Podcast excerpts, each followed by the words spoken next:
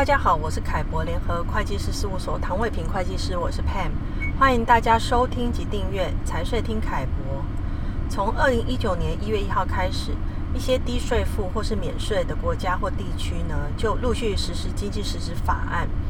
也就是说，如果是呃有从事法案里面定义的相关活动的公司呢，就必须在呃注册登记地当地有一定程度的经济实质。那今天我们就请凯博联合会计师事务所廖信军副总来跟我们谈谈经济实质法令从上路到现在的一些实施的状况。薛礼你好，嘿，你好，各位听众好。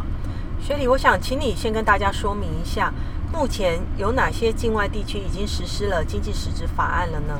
好，截至今年十一月目前为止，我们所知道在开曼、维京群岛。贝里斯、安圭拉这些台商运用的国家或地区经济法案其实已经上路了，而且有具体的实施时程。那像开曼和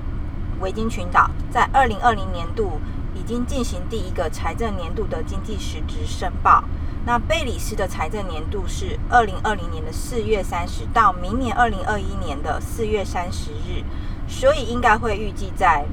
呃，明年四月底的时候，当地财政年度到期后开始申报。而安圭拉虽然法定实施的时间略同于维京群岛，但是细则和政府归档的申报系统都目前尚未出炉，因此目前安圭拉是未按照时程要求申报，但也是后续需要留意的地区。那可以跟听众先说明一下啊，呃。你在各个境外地区，如果从事了哪些相关活动的话，就必须要符合经济实质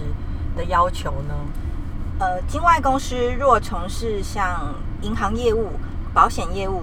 基金管理业务、融资与租赁业务，或者是企业总部，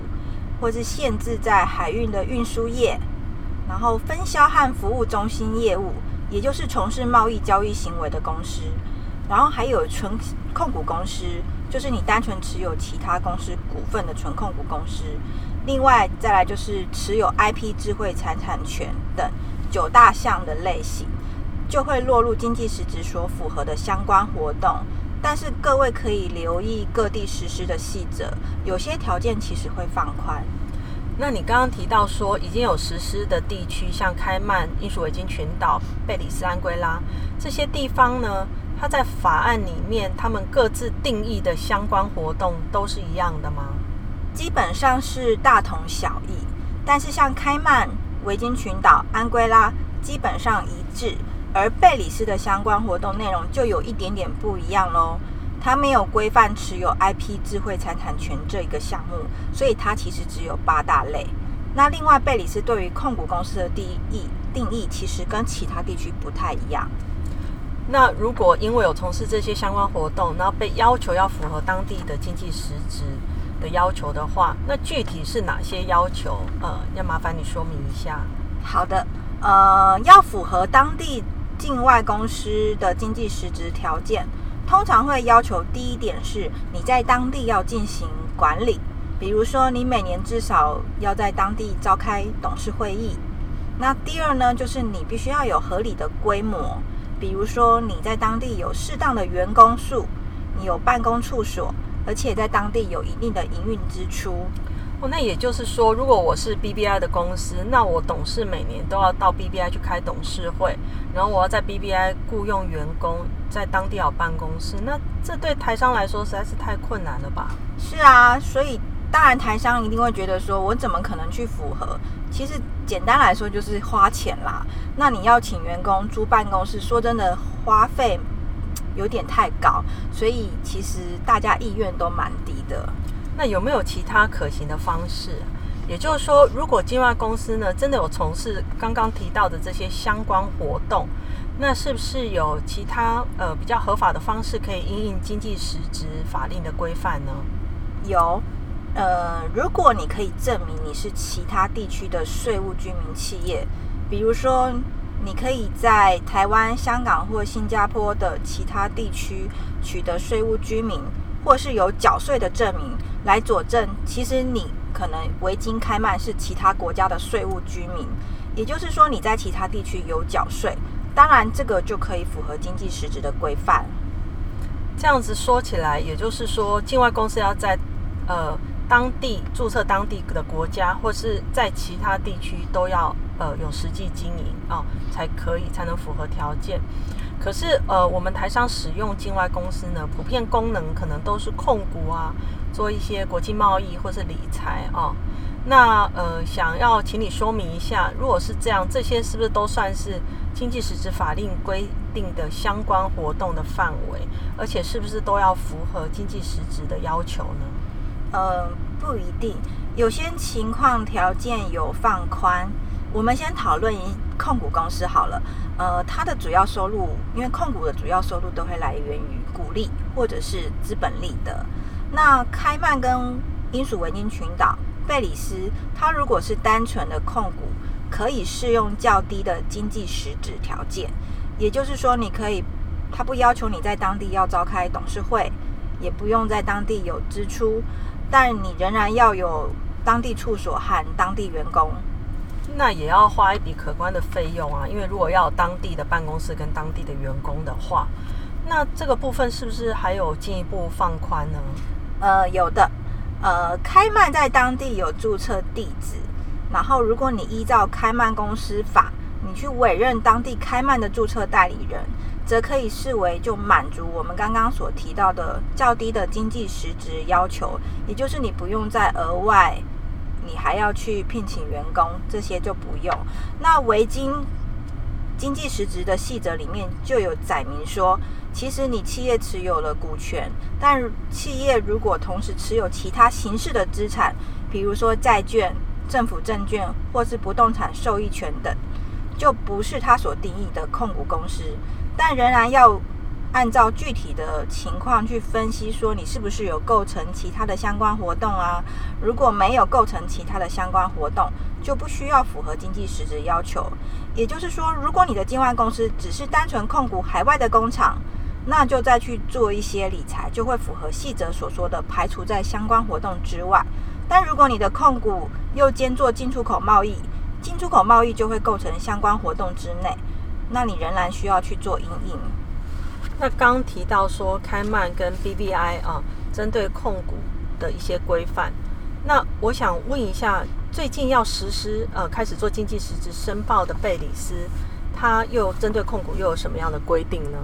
哦，因为我们刚刚有提到贝里斯，它其实对于控股公司定义跟其他地区不太一样。那贝里斯地区除了看贝里斯你这一家公司本身的功能是否是有相关活动之外，它还要评估贝里斯所持有的子公司，比如说你贝里斯控股了大陆公司、越南公司或是其他的境外公司，这个控的子公司如果它都没有从事其他七大类的相关活动，就不属于经济实质的范畴。简单来说，贝里斯的子公司营运状况是一并要纳入经济实质评估，这是跟其他地区不同要留意的。那针对呃法令上所定义的 distribution and service center business，就是分销跟服务中心的业务啊，很多台商其实都利用境外公司做国际贸易。那这个部分是不是会落入这个范围，然后要做经济实质的因应呢？的确，大部分台商几乎从事国际贸易行为都是需要做阴影，但也有少数部分贸易行为并没有落入经济实质相关活动范围的哦。诶，那这个有落入跟没有落入，到底是要怎么判断呢？这个差异是在哪里？呃，我举例来说，像第一种情况就是说，你有境外公司有与集团内的关联企业交易，比如说你有向国外的关联企业采购。好，那那这个就是符合。那如果第二种情况是说，你对国外的关联企业提供服务，比如说你提供了库存管理的服务、管理咨询的服务行为，这个也就落入在经济实质要应应的范围。那并非所有的国际贸易行为皆属于经济实质范围内，所以相对来说，其实你的交易对象为非关联企业。那就是属于经济实质范围外，就可以排除。了解。那所以呃，也是要提醒听众们要留意自己的境外公司呢，是不是能符合这个放宽或者豁免的条件哦？是不是可以排除在这个呃定义中的相关活动之外。那如果你可以被排除在这个相关活动之外，你就可以不用去符合这个经济实质要求了啊。那我想说，最后我们来提醒一下大家，这个有关申报的期限啊的问题。好的，我先一个一个地区来说明。那像开曼地区呢，他们的财政年度，如果你的公司是二零一九年一月一号前设立的公司，财政年度就是在一九年七月一号到二零年的六月三十号。那如果你是一九年一月一号后设立的公司，财政年度依照设立当日起算至周年，但它的首次声明截止日都是在二零二零年的三月三十一。只是说，今年因为有疫情的关系，它延到了二零二零年的六月三十号。那它的申报截止日呢？就是如果你是经营相关业务的相关实体，年度申报截止日都是在年度结束的十二个月内。但是今年是第一年申报，所以第一年它规定申报期限都是在二零二零年十二月三十一号。那我们再来提到维京群岛的部分。维京群岛分为是说，第一种是你在二零一九年一月一号前设立的公司，财政年度你可以选择是你要是呃历年制，就是说我是二零一九年一月一号到二零一九年的十二月三十一号，那申报期限就是在二零二零年的六月三十，或是你可以选择我要二零一九年的六月三十号到二零二零年的六月二十九号，申报期限就是为今年年底二零二零年十二月二十九号。那如果你今天是在二零一九年一月一号才设立维京这样的公司，那你财政年度就是以设立当日起算至周年，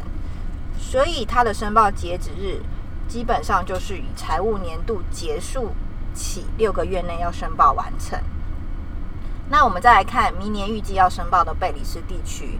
如果它是二零二零年一月一号前设立的公司。财政年度就为二零二零年四月三十号到明年二零二一年的四月三十号。如果你是今年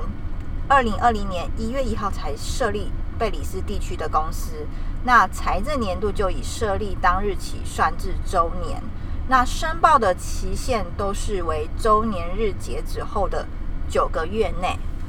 了解。那经济实质法规哦，各国已经陆续上路了，有没有什么呃要在这里提醒一下各位听众的？嗯，境外公司提醒大家，就是说你没有在期限内申报，或是你申报不实，或是未能满足相关活动的经济实质要求者，它其实都会有罚则。所以提醒各位听众务必留意各地区实施规范的进展及申报的期限。那申报内容也不要有侥幸的心态，以防当地政府进一步要求提示相关的佐证资料。那如果你有同时从事控股或是贸易的公司，